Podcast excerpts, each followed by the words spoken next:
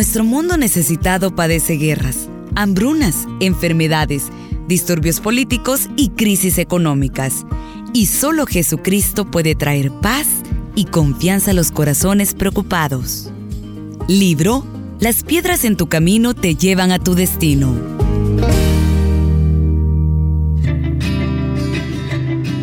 Estoy segura que, al igual que a su servidora, se habrá encontrado en situaciones en que cree que todos le han abandonado, incluyendo a Dios. Nuestra humanidad y deseo de respuestas inmediatas nos hacen creer que cuando la respuesta del Señor tarda es porque nos ha abandonado, lo cual no es verdad.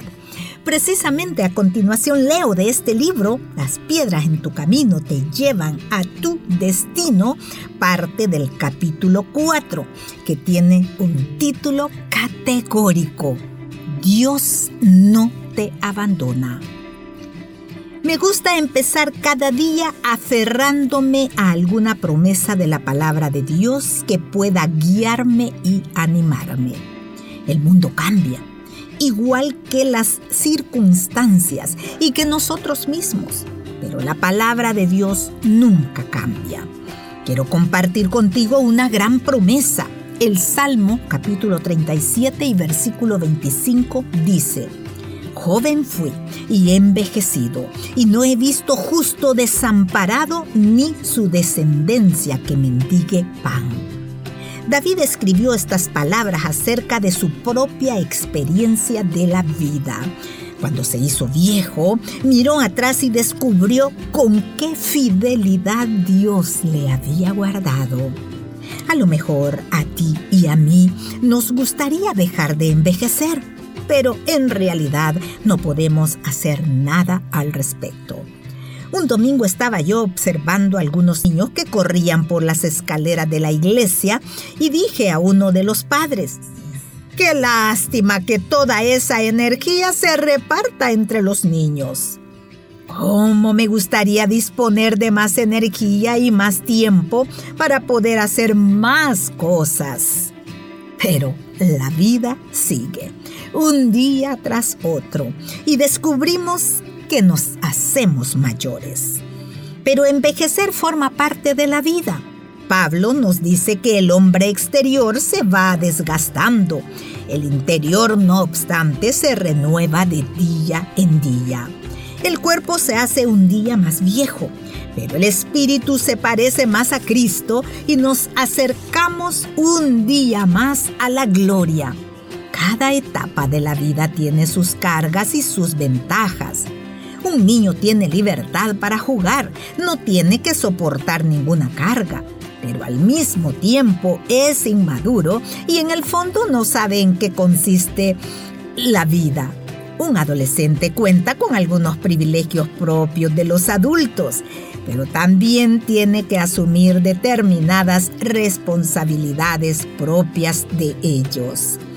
Entonces llegamos a la ancianidad, cuando nos gustaría hacer muchas más cosas, pero los achaques físicos o quizás la escasez de recursos económicos no nos lo permiten. No digo que la vida no sea más que una enorme carga, ni mucho menos. Lo que digo es que la vida sigue adelante, nos hacemos mayores y que cada fase de la vida tiene sus bendiciones y sus cargas, sus oportunidades y sus obligaciones. Lo que dice David es maravilloso. Dios está con nosotros durante todo el camino.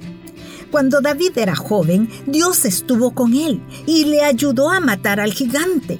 Cuando David envejeció, Dios seguía a su lado y le ayudó a estabilizar el reino y a preparar la edificación del templo.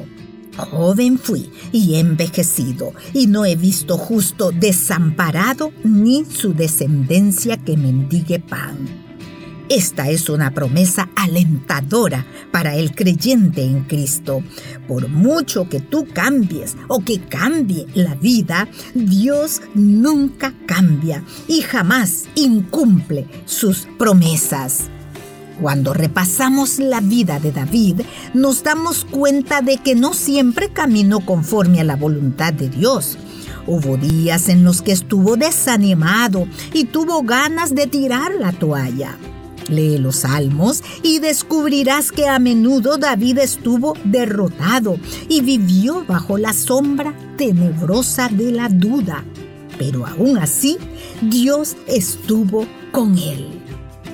Pero, ¿qué hay de esas horas de desobediencia? Sí, hubo momentos en la vida de David cuando desobedeció a Dios y pecó. ¿Aprobó Dios ese pecado? Claro que no. ¿Hizo Dios algo en relación con el pecado de David? Sí, lo hizo. David fue castigado por su desobediencia. Pero, ¿abandonó Dios a su hijo porque había pecado? No. Hubo momentos en los que David no era aceptable, pero aún así fue aceptado. La salvación de David dependía de la gracia de Dios, no de sus propias buenas obras. Y Dios fue fiel en mantener su promesa. Dios tuvo que reprender y disciplinar a David, pero nunca le abandonó. El hecho de que Dios nos castiga cuando nos negamos a confesar nuestros pecados es una prueba de que está con nosotros y no contra nosotros. Como padres, a menudo tenemos que castigar a nuestros hijos y lo hacemos porque los amamos. Cuando un niño desobedece, no deja de formar parte de la familia. Es posible que se haya roto su comunión con la familia, pero sigue siendo un hijo. No rechazamos a nuestros hijos cuando desobedecemos. Y Dios, el Padre Celestial, no nos abandona cuando pecamos. Nos advierte, nos convence, nos reprende y si es necesario, nos castiga, pero siempre con amor. Y todo esto es la prueba de que no nos ha abandonado. Como cierre de la lectura de hoy, dejo la siguiente pregunta que el escritor nos hace. ¿Le interesa a Dios las necesidades cotidianas de tu vida? La respuesta contundente es claro que sí a pesar de nuestras incoherencias, de nuestros errores y fracasos, miremos atrás y veremos que Dios siempre ha estado allí, aún en medio de nuestro dolor. Dios no nos abandona. Que Dios le bendiga y hasta la próxima oportunidad de encontrarnos aquí en Entre Libros. Puedes escuchar este programa en SoundCloud. Busca el perfil de Radio Restauración. Ingresa a listas y luego clic en Entre Libros.